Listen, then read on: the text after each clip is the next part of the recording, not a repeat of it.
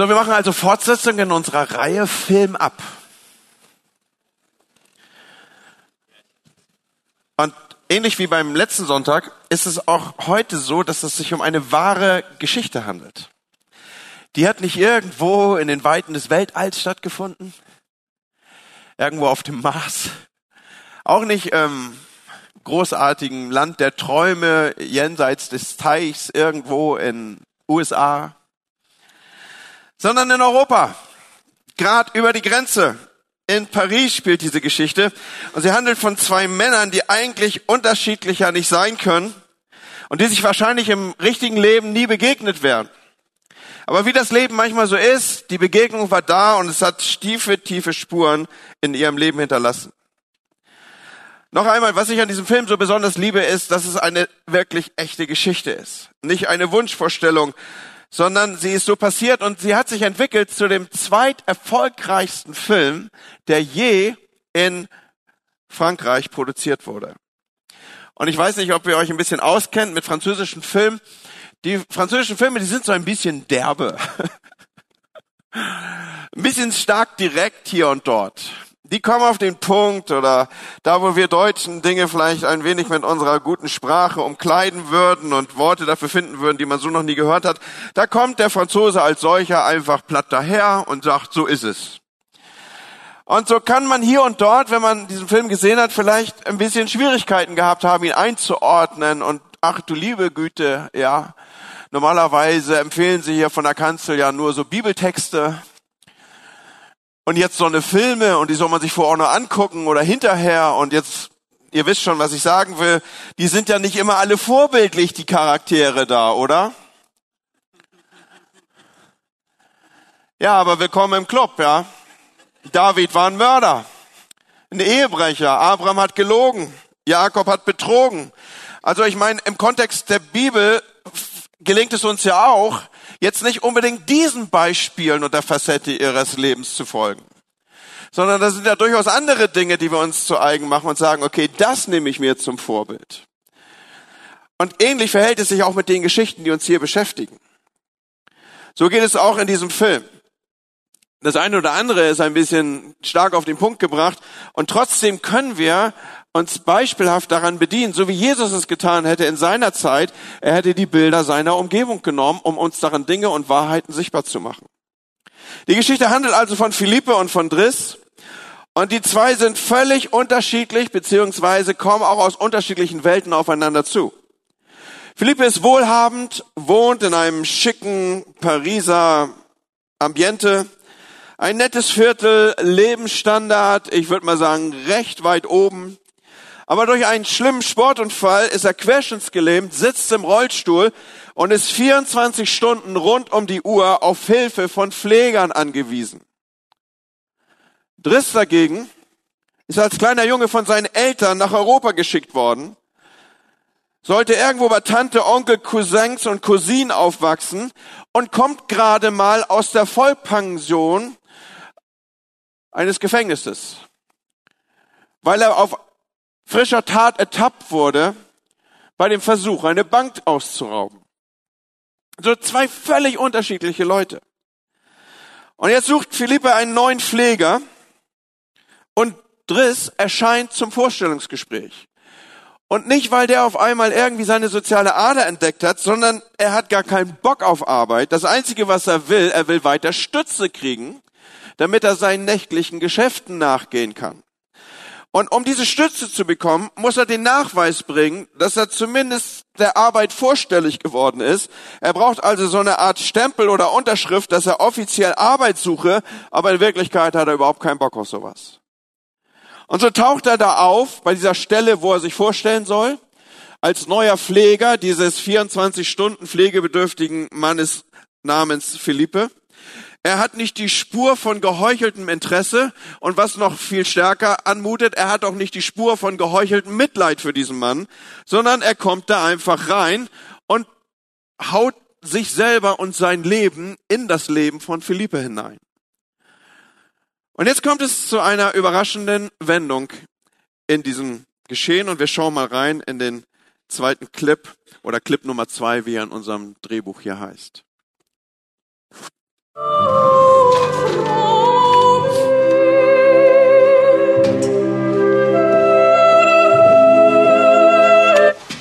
Ihr Papier ist unterschrieben.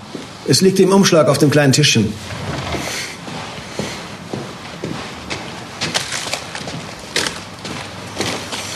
Und wie fühlen Sie sich dabei, Unterstützung zu erhalten? Was? Ich meine, schämen Sie sich gar nicht, auf Kosten anderer zu leben? Haben Sie keine Gewissensbisse oder dergleichen?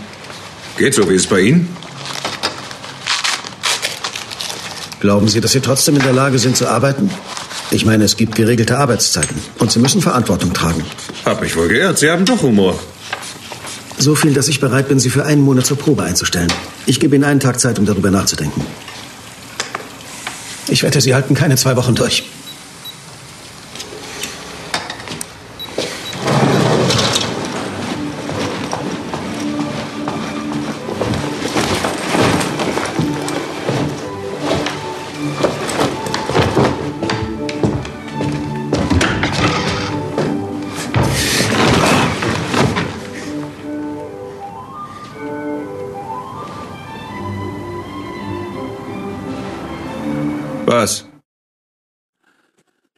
Was geht ab, Junge? Ja, er hat nicht wirklich Bock auf Arbeit, aber irgendwie wird er bei seinem Ehrgeiz gepackt. Die Wette steht. Du wirst keine zwei Wochen durchhalten. Also irgendwie gelingt es Philippe, dem jungen Afrikaner hier an seinem und bei seinem Ehrgeiz zu packen. Und jetzt beginnt so eine, eine klassische Reise des Kräftemessens. Die beiden loten sich gegenseitig aus und sie ja, sie gehen aufeinander zu. Wir haben den Titel ja schon wahrgenommen. Am Ende werden sie darauf hinzulaufen, ziemlich beste Freunde zu werden. Aber lasst uns noch einen Schritt zurücktreten vor dem Hintergrund dessen, was hier passiert. In irgendeiner Weise ist uns dieses eine vertraute Szene, vielleicht nicht auf den ersten Blick, aber wir alle kennen jemand, der so ganz anders tickt als wir. Wir alle kennen Leute, die auf völlig anderen Wellen funken als wir. Andere Werte, andere Ziele, anderes Denken, andere Sprache, anderes Aussehen, andere Bräuche. Und so sind wir unterwegs und wir wissen diese Dinge durchaus zu benennen, denn sie sorgen dafür, dass wir Abstand nehmen zu Menschen, die so anders sind. Wir ziehen eine Linie, wir gehen auf Distanz. Warum? Weil wir natürlich uns eingerichtet haben. Wir haben unsere Form des Lebens gefunden. Wir haben Dinge und machen Dinge, die für uns Sinn machen. Wir haben unsere Werte, unsere Gründe, wie wir sind. Und so bauen wir natürlich infolgedessen auch viel schneller Beziehungen auf zu Leuten, die in dieser Weise in ähnlichen Konstellationen unterwegs sind. Wie ich schon eben sagte, wir bewegen uns vielfach mit Leuten, die in den gleichen Wellen unterwegs sind.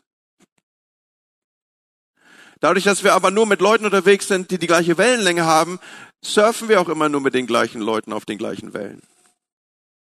Mit anderen Worten, unsere Perspektive ist sehr eingeschränkt. Menschen mit fremder Perspektive sind uns erstmal fremd und wir lassen sie so schnell auch nicht an uns ran. Und dabei entwickelt sich in uns manchmal eine Haltung, die eigentlich stolz ist, die eigentlich eine Form von Hochmut abbildet. Wir würden das natürlich nie als ein Banner vor uns hertragen, ich bin hochmütig, aber wir laufen mit dieser Haltung durchs Leben. Wir posten das vielleicht sogar auf Facebook oder wo auch immer. Da kann man dann Sachen lesen, da möchte ich eigentlich denken, so als Pastor dieser Kirche, so sollten wir nicht öffentlich erkannt sein. Da ist dann so die Perspektive genommen, das, was ich einschätze, ist richtig und was andere machen, ist infolgedessen falsch. Aber man muss sich bewusst machen, dass eigentlich unterschiedliche Blickwinkel aufeinander prallen. So, hier in diesem Film, ich weiß nicht, wie intensiv ihr ihn nochmal für euch aufgerufen habt oder vielleicht auch nochmal gesehen habt, da prallen ja diese Welten aufeinander. Und die beiden gehen ja mit einer gewissen Distanz am Anfang miteinander um. Der eine glaubt von anderen, ihn nicht wirklich ernst nehmen zu können in seiner Situation, weil man denkt, ich weiß besser, wie der Hase läuft als du.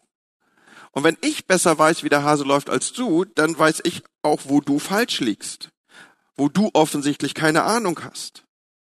Und ein erster Lernerfolg, den wir hier miteinander zeichnen wollen, ist der, dass wir uns zugestehen und eingestehen, unser Blinkwickel ist ein begrenzter. Wir leben in Schablonen, wir leben in Mustern, wir denken in Mustern und wir sind weit davon entfernt, Dinge objektiv betrachten zu können. Und ich möchte, dass wir das verstehen, auch als Christen.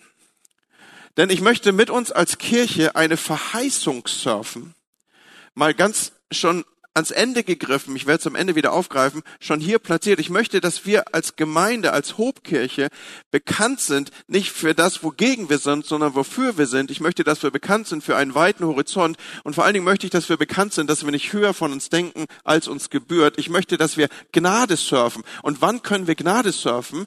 Die Bibel sagt es sehr, sehr deutlich, dem Hochmütigen, dem Stolzen, dem, der von sich glaubt, er wüsste alles, dem tritt am Ende Gott selbst entgegen, aber dem Demütigen schenkt schenkt er Gnade. Und eine Gemeinde, die in dieser Weise unterwegs ist, die darf Gnade surfen. Paulus, Paulus macht in seinem Brief an die Korinther Folgendes deutlich, in 1. Korinther 13, Vers 9. Denn was wir erkennen, ist immer nur ein Teil des Ganzen. Wollen wir das mal laut zusammen sagen? Denn was wir erkennen, ist immer nur ein Teil des Ganzen. Und Freunde, auch wenn du denkst, ja, wird mir nicht passieren, ne? ich lese auch schon mal Zeitung oder so. Ich habe mal ein Beispiel mitgebracht, das dir zeigt, wie, wie stark strukturiert und gefangen du in deiner Vorstellung und in den Ordnung in deinem, in deinem Kopf bist. Hinter mir blendet jetzt ein Vers auf, ein, ein, ein Spruch auf, ein, etwas, was ihr lesen könnt, obwohl ihr es eigentlich nicht lesen könnt.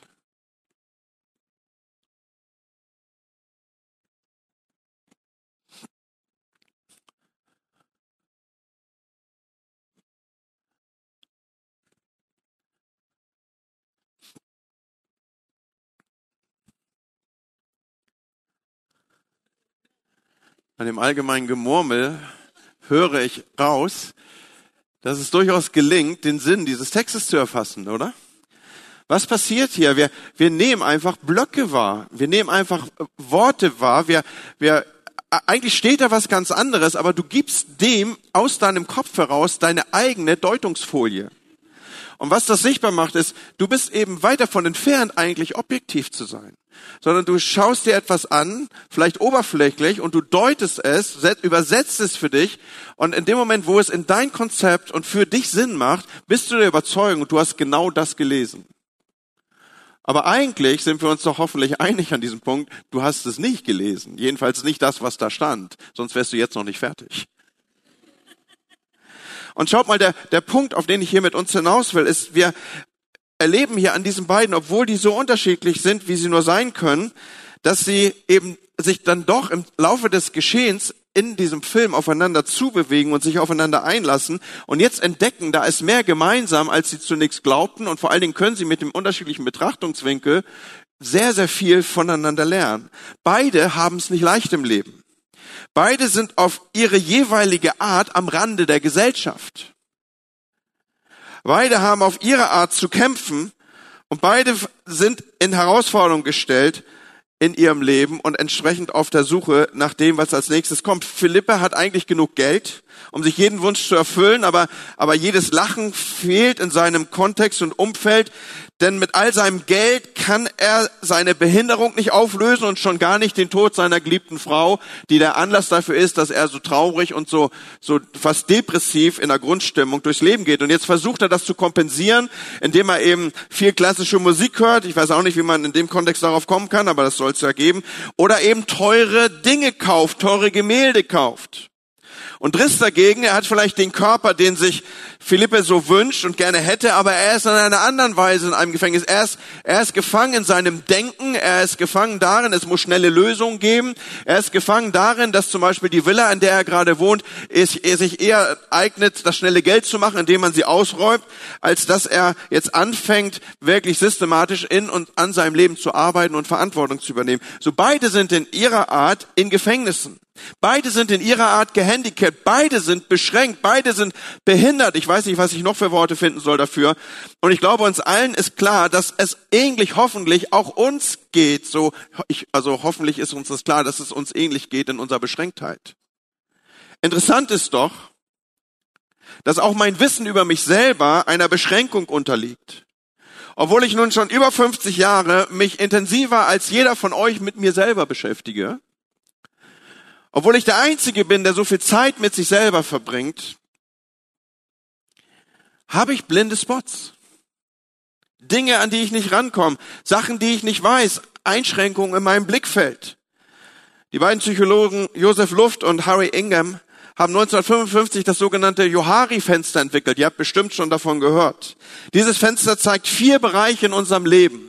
Da ist einmal dieser öffentliche Bereich. Das sind also Dinge, die sind mir bekannt und die sind anderen bekannt. Und da kann ich natürlich sehr offen agieren. Ich kann meine Gaben einbringen. Ich kann mich mit gelernten und erlernten Routinen dort bewegen. Also das ist jetzt keine neue Erkenntnis. Das sind Dinge, die mir bekannt sind und das sind Dinge, die sind anderen bekannt.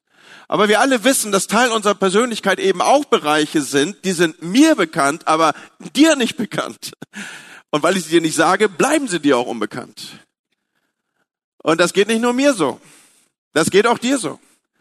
Wenn du ehrlich bist zu dir selber und dass dieser Moment ist, wo du nicht die Finger hinten verkreuzt, sondern ganz ehrlich so sagst, dann sagst du, ja, Pastor, es gibt Dinge in meinem Leben, die weiß ich.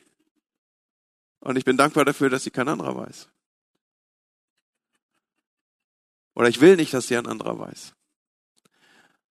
Aber lass mich hier ein bisschen seelsorglich sein. Wenn du Zugang zu einem erweiterten Zugang zu deiner Persönlichkeit möchtest, dann wäre es vielleicht spannend, sich genau diesen Fenstern mal zu stellen. Deinen die Dingen, die du geheim hältst und nicht öffnest und dem, der Frage nachzuspüren, warum mache ich das so? Warum öffne ich das nicht? Du wirst vielleicht Fragen stellen müssen, deren Antworten dir Angst machen, aber nur das wird deine Persönlichkeit weiten. Und dann gibt es Dinge, ihr findet es hier, dieser sogenannte blinde Fleck, das ist, das, das ist mir nicht bekannt. Ich sehe das nicht, aber anderen. Ich bin also angewiesen auf Feedback. Ich bin angewiesen darauf, dass mir andere diesen Elefanten in meinem Leben erklären. Diesen, den, den, den, den alle sehen, nur ich nicht. Den ich nicht mehr wahrnehme oder noch nie wahrgenommen habe. Aber wo ich so darauf angewiesen bin, dass andere sagen, das ist so. Andi, das musst du ändern. Ist dir mal aufgefallen, Andi, dass du immer abbilden sagst? Und dass alle in deinem Kontext anfangen, abbilden zu sagen? Das nennt sich Jüngerschaft. Nein, aber tatsächlich, ja, also so äh, Vokabeln, die man immer wieder benutzt, die fallen einem ja selber am wenigsten auf. Das muss dir jemand spiegeln, damit du das verändern kannst. Verstehst du, dieser, diese, mein, die Erweiterung meiner Persönlichkeit, äh, da bin ich in diesem Kontext darauf angewiesen, dass es andere gibt, die mir dieses mir Unbekannte aufzeigen, damit ich in der Gesamtperspektive, im Gesamtspektrum meine Persönlichkeit weiten kann. Und dann gibt es dort auch diesen Bereich, der, der ist mir nicht bekannt und auch anderen nicht bekannt, aber ist oft etwas, wo dieses, dieses, der Anteil dessen liegt, was mich in der Tiefe meines Seins steuert. Da liegen oft die Motive für das, was ich tue. Da liegen oft die, die, die Beweise, was ich beweisen will im Leben, ohne dass ich da wirklich rankomme. Ich kann vielleicht, kann vielleicht gar nicht sagen, das ist mir nicht bekannt und auch anderen nicht bekannt. Warum um alles in der Welt reagiert er jetzt so auf diese oder jene Gelegenheit? Warum um alles in der Welt hat er an dieser Stelle so viel Strom aus der Leitung? Warum kommt er jetzt hier aus der Höhle? Das ist manchmal mir nicht bekannt und auch anderen nicht bekannt. Und trotzdem ist es an manchen Stellen wichtig, sich diesem mal zu stellen weil es, wie gesagt, die Persönlichkeit in der Gesamtheit weitet, weil es mich rankommen lässt, auch an meine tiefsten Motive. Aber, und das soll eigentlich der Gegenstand im Kontext dieser Predigt hier sein, diesen Bereich gibt es, er existiert dennoch, obwohl er weder von mir noch von anderen vielleicht wahrgenommen wird in der Weise, wie ich es hier beschreibe. So, warum führe ich uns das auf? Weil ich möchte uns als Zuhörer, als Gemeinde als Menschen, die sich orientieren wollen am Wort Gottes und im Kontext der Jüngerschaft unterwegs sein wollen, aufzeigen, Leute, wir sind nie die, die die Wahrheit für uns besitzen. All unsere Erkenntnis ist Stückwerk. Die Summe des Wortes ist die Wahrheit. Und im Übrigen ist die Wahrheit nicht eine aufgesagte Form von was auch immer, sondern die Wahrheit ist eine Person. Sie ist Jesus Christus selber. Und ich kann Gott nicht besitzen. Mit anderen Worten, ich kann die Wahrheit nicht besitzen. Ich kann nur mit der Wahrheit leben. Ich kann mit ihr umgehen und ich kann aus der Beziehung heraus die richtigen Dinge entwickeln und tun. So, Christsein bedeutet nicht das für Wahrhalten von den richtigen Aussagen, sondern Christsein bedeutet nichts anderes als Nachfolger des richtigen Menschen zu sein. Der richtigen Person, der richtigen Gottheit, Jesus, von Jesus Christus selber zu sein. Das bedeutet es, in der Wahrheit zu leben. Wir gehen also, und das darf die tiefe Erkenntnis schon dieses Morgens sein, wir gehen also beschränkt durchs Leben. Paulus hat recht, wenn er sagt, dass unsere Erkenntnis Stückwert ist. Wir erkennen und verstehen immer nur einen Teil. Ich habe ein anderes, leider sehr schlechtes Bild dabei, das aber euch eine Ahnung davon gibt, wie es einem gehen kann, wenn man als Blinder versucht, einen Elefanten zu beschreiben. Es ist nämlich stark davon abhängig, an welcher Stelle du stehst. Können wir das Elefantenbild mal kurz haben? Denn es macht doch sehr viel deutlich, wenn gleich die Qualität sehr schlecht ist. In Abhängigkeit von deinem Standpunkt wirst du einen Elefanten völlig anders beschreiben. Wenn du nämlich nur Zugang zu einem der Beine hast, dann ist klar, dass ein Elefant für dich aussieht wie ein Baum. Hast du aber nur den Anteil im Blick- und Grifffeld des Rüssels, dann wirst du mit Vehemenz verteidigen wollen, dass ein Elefant aussieht wie eine Schlange. Bist du jemand, der sich nur so gegen die großen runden Bauch lehnen kann, du wirst mir verkaufen wollen, dass ein Elefant aussieht wie ein norddeutsches Haus mit Rauputz. Versteht ihr? In Abhängigkeit von deinem Standpunkt, deinem Zugriff und deiner, der Weite deiner, dein, dein, deiner Möglichkeiten, in der du, dein, dein dir zugewiesener Radius, wirst du immer nur deinen Anteil entdecken können. Und du bist darauf angewiesen, dass andere deine Perspektive weiten. Gehen wir zurück auf unseren, auf unseren kleinen Film hier. Wir sehen also, die beiden sitzen im selben Boot, sie sind beide vom Leben gezeichnet, ausgegrenzt. Sie sind in komplexer Weise miteinander verwoben, haben ähnliche Kämpfe. Im weiteren Verlauf des Films wird sogar deutlich, dass der eine genau das hat, was dem anderen fehlt. So, der eine hat die Kraft und der andere hat die Ideen. Der eine ist innovativ und der andere hat das Geld, diese Innovation auch umzusetzen. Also ist doch eine schöne, ein schönes Miteinander. So, der eine ist der Topf, der andere der Deckel, der eine ist die Faust, der, je, der nächste ist das Auge. So, Driss macht sich, ist also jetzt hier gemütlich in der Luxusvilla und mischt das ganze Haus mit seiner unangepassten Art auf und es gelingt ihm diesen notorisch kritischen Philipp nicht nur richtig anzufassen, sondern ihn mit seiner Energie und Lebensfreude auch aus seinem depressiven, depressiven Stimmungsbild rauszulocken. Da gibt's dann diese Szene, wo Philippe vor Driss gewarnt wird, weil einer der Freunde von Philippe rausbekommen hat, dass der eine Vergangenheit hat, die sehr, sehr kriminell ist. Und er wird darauf hingewiesen, also dieser Freund von Philippe sagt, ey, pass auf, der Driss, der hat nicht die Spur von Mitleid. Und jetzt sagt Philippe, das ist genau das, was ich will. Ich will kein Mitleid. Ich will kein Mitleid. Das ist genau das, was ich will. Und um mal zu zeigen, wie sich das dann im Film ausdrückt, will ich euch einen kurzen Clip nochmal zeigen. Eine der witzigsten Szenen, wie ich finde, in diesem Film. Ähm, keine Rückschlüsse bitte auf meinen Humor. Aber äh, hier, hier sind sie in einer, in einer Ausstellung und es geht darum, in einem Atelier ein Bild zu kaufen.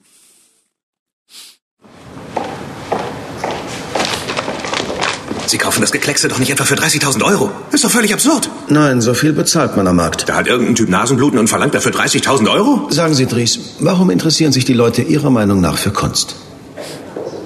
Keine Ahnung, was ein Geschäft ist vielleicht. Nein, weil es die einzige Spur ist, die unser Dasein auf der Erde hinterlässt. Schwachsinn, Philipp. Für 50 Euro gehe ich in den Baumarkt und zeige Ihnen, welche Spur mein Dasein hinterlässt. Ich pack noch blau drauf, wenn Sie wollen. Hören Sie auf mit dem Unfug, geben Sie mir Schokolade. Nein, Ge geben Sie mir Schokolade. keine Arme, keine Schokolade. Das ist witzig, oder? Ich blödel rum. Das soll ein Witz sein. Ja, ein Mörderwitz. Ein Witz. Aha. Ein echter Brüller, hä? Ganz fantastisch, ganz fantastischer Witz, ja. Schwarzer Humor. Keine Arme, keine Schokolade. Na los, Äußerst passend. fabelhafter Witz. So ist es nun mal. Sie haben keine Arme, Philipp. Marge Simpson wird begeistert sein. Leider fehlt uns das Publikum. Entschuldigung, ich habe mich geirrt, was den Preis angeht. Sag ich doch. Ja, es sind 41.500 Euro. Ich kaufe es. Ach was. Ja, wie gesagt, die beiden profitieren beide auch von dieser Beziehung, von dieser Freundschaft, weil auch Philippe fordert diesen jungen Mann heraus aus seiner aus seiner Umgebung rauszukommen, aus seinem Gefängnis rauszukommen, seine Gaben einzusetzen. Er soll das respektieren, was ihm gegeben ist und entsprechend eben aus seinem Leben was machen. Und so kommt es, dass Driss anfängt, Verantwortung für sein Leben zu übernehmen, mehr und mehr. Er ist nicht mehr nur auf das schnelle Geld aus, er klaut nicht mehr nur und er ist nachts unterwegs, sondern er weiß zutiefst jetzt sich einzubringen. Er findet Befriedigung auch in dem, in der Pflege dieses, dieses Mannes, der seine Hilfe braucht. Und vor allen Dingen fängt er auch an, Verantwortung für seine Umgebung, für seine Familie zu nehmen. Und er er entdeckt einfach, ich kann mit meinem Leben etwas Sinnvolleres machen, als nur hier und dort irgendwie ein Schmuck mitzunehmen oder was auch immer. Er macht einen Unterschied mit seinem Leben. Und ich will an der Stelle kurz Werbeblock, ne, wir sind ja hier im Kino, einfügen, dass wer hier schon öfter war und Predigten gehört hat, der weiß, dass wir immer wieder ermutigen, seine Gaben und Ressourcen und Talente einzusetzen, weil Gott uns gesetzt hat, ein Segen zu sein. Und wenn du realisierst, auch jetzt hier im Kontext dieser kurzen Hinführung, ey, ich könnte ja auch mal darüber nachdenken, mit meinem Leben einen Unterschied für andere zu machen, dann ist heute dein absoluter Glückstag, weil wir nämlich genau heute für dich Next Steps haben, wo es genau darum gehen wird, wo und wo kannst du deinen Platz finden, um im Leben anderer Menschen einen Unterschied zu machen. Layana wird das nachher wieder aufgreifen, was ich hier sage. Aber hier in dieser Predigt geht es darum, seine Perspektive zu verlassen und sich auf die Perspektive eines anderen einzulassen. Und genau das erleben wir hier. Wir haben alle etwas zu geben. Wir können andere mit unserer Perspektive bereichern. Aber das bedeutet, dass wir uns darauf einlassen, dass auch wir von der Perspektive anderer lernen können. Wir haben am Anfang ja darüber gesprochen, dass wir irgendwie so gepolt und einem inneren Programm folgen, dass wir uns eigentlich immer nur an die gleichen andocken und damit bleiben wir natürlich in einer beschränkten Sichtweise. Aber wenn Paulus recht hat, bitte passt gut auf, das ist ein bisschen verschachtelter Satz, weil es ist ja ein Paulus-Satz, aber wenn Paulus recht hat, indem er sagt, oder wenn er sagt, dass unsere Erkenntnis nur Stückwerk ist, und andere Menschen mit anderer Perspektive Licht in unsere blinden Flecken bringen können, sollten wir dann nicht umso offener sein für Menschen, die so ganz anders sind als wir? Das war ein echter Paulussatz, oder? Aber wenn er recht hat, dann sollten wir umso mehr, weil hierin steckt die größte Chance, unsere Beschränktheit aufzubrechen und zu weiten. Und wir sollten dies bitteschön tun mit einer demütigen Haltung dahingehend, wie Paulus in Philippa 2, Vers 3 schreibt, Rechthaberei und Überheblichkeit dürfen keinen Platz unter euch haben. Vielmehr sollt ihr demütig genug sein, von euren Geschwistern höher zu denken, als von euch selber. Und Leute, hier haben wir nicht nur die Aufforderung aus Gottes Wort, sondern eine richtige Challenge. Warum? Weil den anderen höher achten, wenn ich mit ihm sowieso auf der gleichen Welle surfe, das ist ein relativ leichtes Spiel. Aber davon redet Paulus hier nicht, sondern Paulus fordert uns an der Stelle heraus, dass wir andere höher achten als wir selber, denen wir vielleicht gar nicht zutrauen, dass wir von ihnen etwas nehmen könnten. Die Menschen höher zu achten, deren Werte ich nicht unbedingt teile, aber doch sie zu respektieren. Menschen, die ich nicht verstehe, mit denen ich nicht die Freizeit verbringen würde, trotzdem in irgendeiner Form meinen Blickwinkel weiten zu lassen. Das ist herausfordernd. Und ich will dir eins sagen, ich will dir eins versprechen, wenn du dir Zeit dafür nimmst, mit solchen Menschen dein Umfeld zu gestalten, dann wirst du am Ende vielleicht nicht ziemlich beste Freunde sofort werden, aber du wirst auf jeden Fall deine Beschränkung verloren haben und dein Horizont wird sich geweitet haben. Vielleicht enorm, vielleicht auch nur minimal, aber du wirst auf jeden Fall ein bisschen weniger beschränkt sein. Und wer will das nicht? Ich hätte das gerne. Ich würde gerne ein bisschen weniger beschränkt sein. Und als erwachsene Leute denken wir ja manchmal, wir erklären Kindern die Welt. Aber wenn wir aufmerksam sind, dann ist es eigentlich genau andersrum. Kinder erklären uns die Welt. Ich fand das so großartig und ich habe Antje gefragt, ob ich das benutzen darf. Sie hat es in diesen Tagen gepostet. Sie hat gesagt, sie möchte nicht verlernen, die Welt aus den Augen der Kinder zu sehen. Und wisst ihr, ein, ein Kind kann ausflippen über ein paar Luftblasen, ein paar Seifenblasen.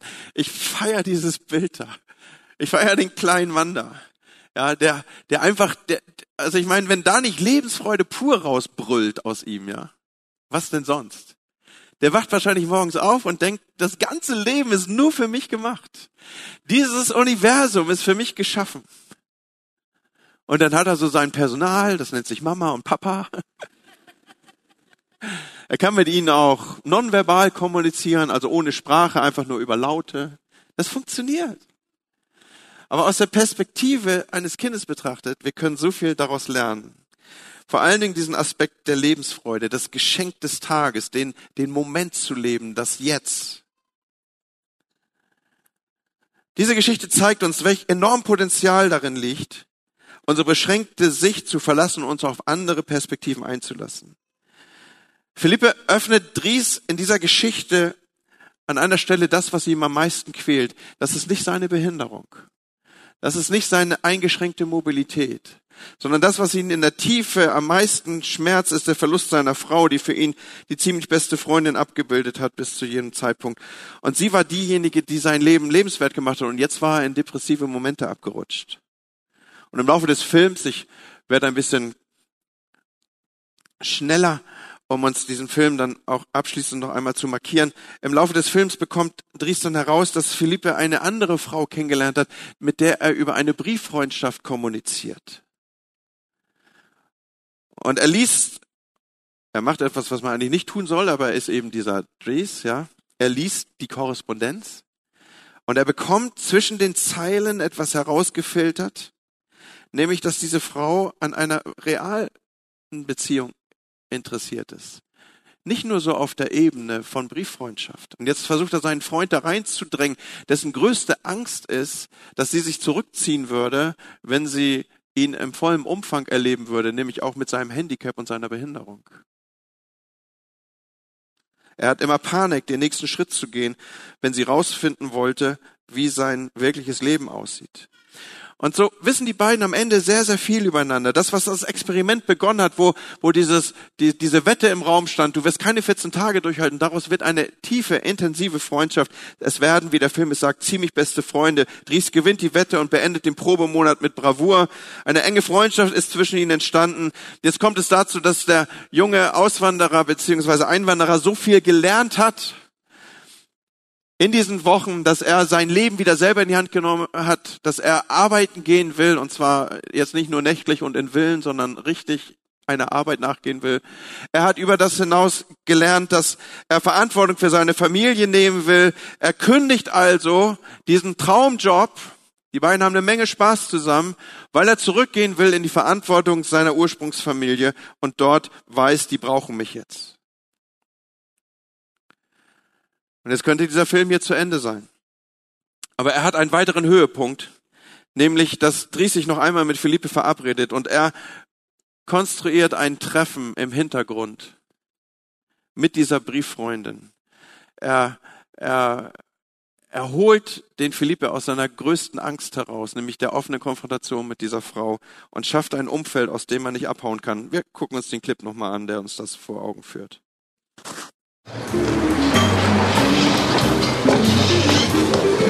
Guten Tag, Monsieur. Guten Tag, Basserie. Ich habe für 13 Uhr reserviert. Ah ja, Basserie, Tisch Nummer 8. Mhm. Folgen Sie mir bitte.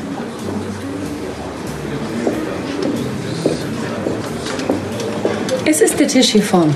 Vielen Dank. Danke, Monsieur.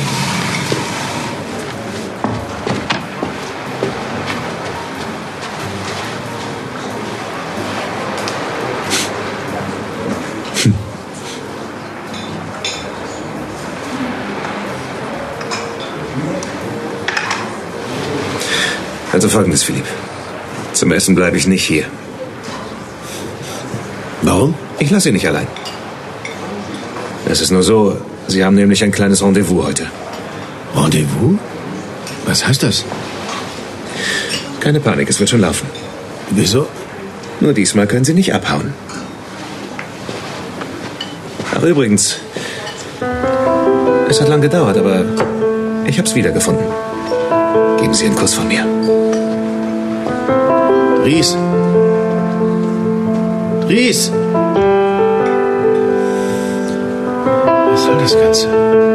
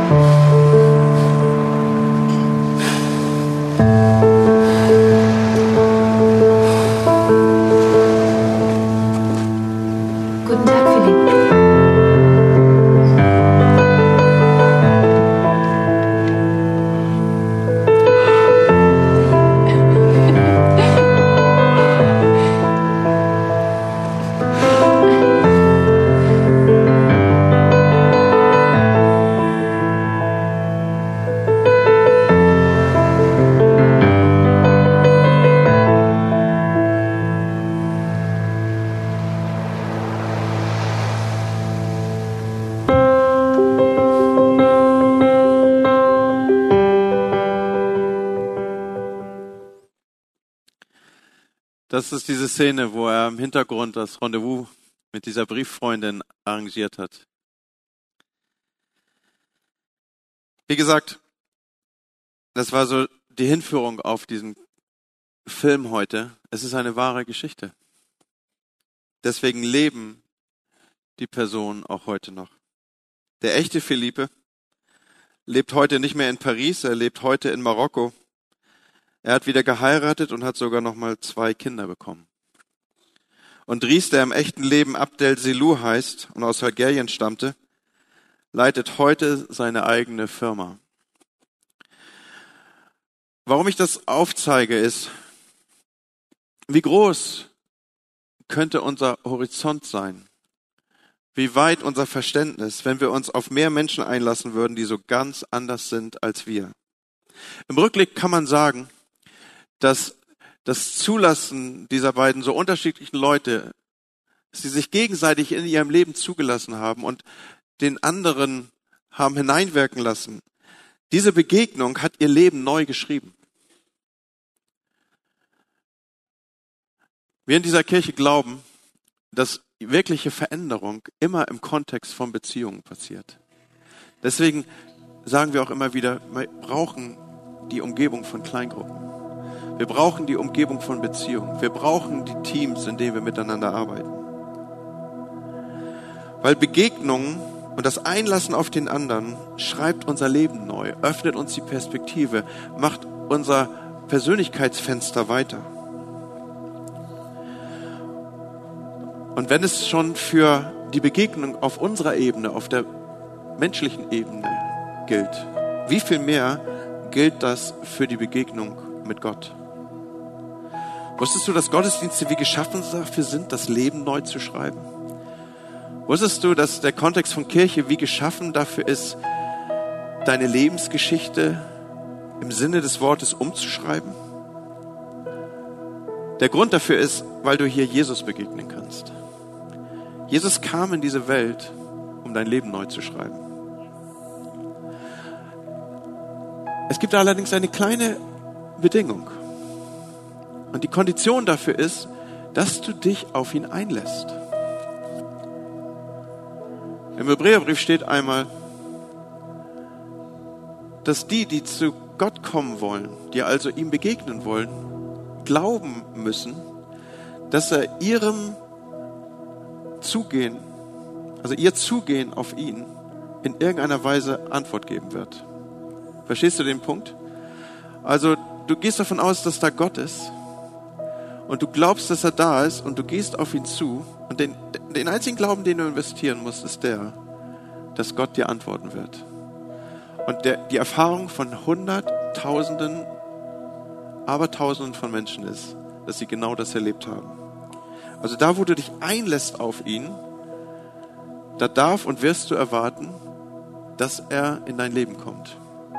Dass er in deine Beziehungsgeflechte tritt. Dass er dein Leben umschreibt. Und Freunde, für mich ist das so das, der finale Punkt hier. Es gab schon mal jemand, der ähnlich wie in unserer Geschichte erstmal negativ eingestellt war. Der gedacht hat, was bitteschön soll ich von, in Anführungsstrichen, dem oder jenen lernen? Und er hatte diese Negativhaltung auch in Bezug auf Jesus ausgeprägt. Das war, dieser Typ hieß Nathanael. Der saß unterm Baum, kannst du in der Bibel nachlesen, und jemand kommt zu ihm und sagt, ey, ich habe Jesus entdeckt. Das ist ein cooler Typ. Das ist der Messias. Das ist der, auf den wir warten. Das ist der, der unser Leben verändern wird. Das ist der, der alles umkrempeln wird. Und Nathanael sitzt unter seinem Baum und sagt, was soll denn von Nazareth Gutes kommen? Und wisst ihr, was der Schlüssel war? Dass dieser Nathanael später zum Apostel wurde, nach Indien, Armenien und anderen Ländern reiste, in die Kirchengeschichte eingegangen ist als der heilige Bartholomäus, der dann später das abenteuerlichste, beste, sein bestes Leben lebte dass er seine Haltung aufgegeben hat und gesagt hat, ich lasse mich ein. Ich lasse mich drauf ein. Und Freunde, das, was ich hier mit uns betrachte an diesem Morgen, das hat da zwei Aspekte. Das ist einmal die vertikale und die horizontale Ebene. In der horizontalen Ebene, du wirst Bereicherung finden, wenn du dich auf Menschen, insbesondere auf Menschen einlässt, die so ganz anders sind als du. Du wirst einen weiteren Blick haben, du wirst Tiefenschärfe bekommen, du wirst ein stärkeres Verständnis für dich und andere bekommen. Und der Schlüssel ist immer, dass wir das ehren, was der andere hat. Wenn ich dich nicht ehre für das, was du hast, ich dir nicht den Respekt entgegenbringe, dass ich glaube, ich könnte etwas von dir empfangen, dann werde ich es nie bekommen.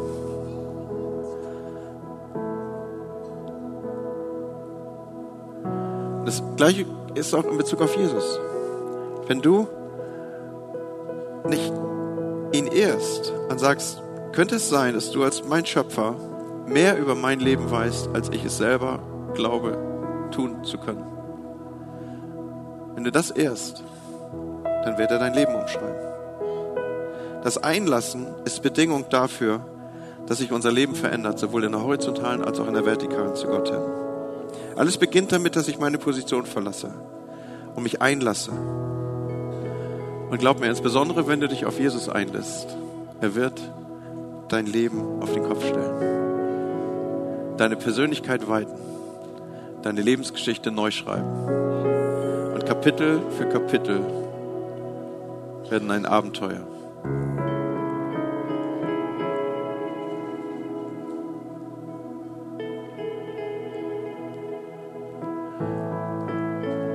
Nicht unbedingt ein Abenteuer, wo du immer nur so von Baumwipfel zu Baumwipfel springst, ja. sondern das viel größere Abenteuer mit Christus liegt tief verborgen in ihm. In Christus verborgen liegen die Schätze. In den Tälern holen wir unsere Nahrung. Denk mal drüber nach.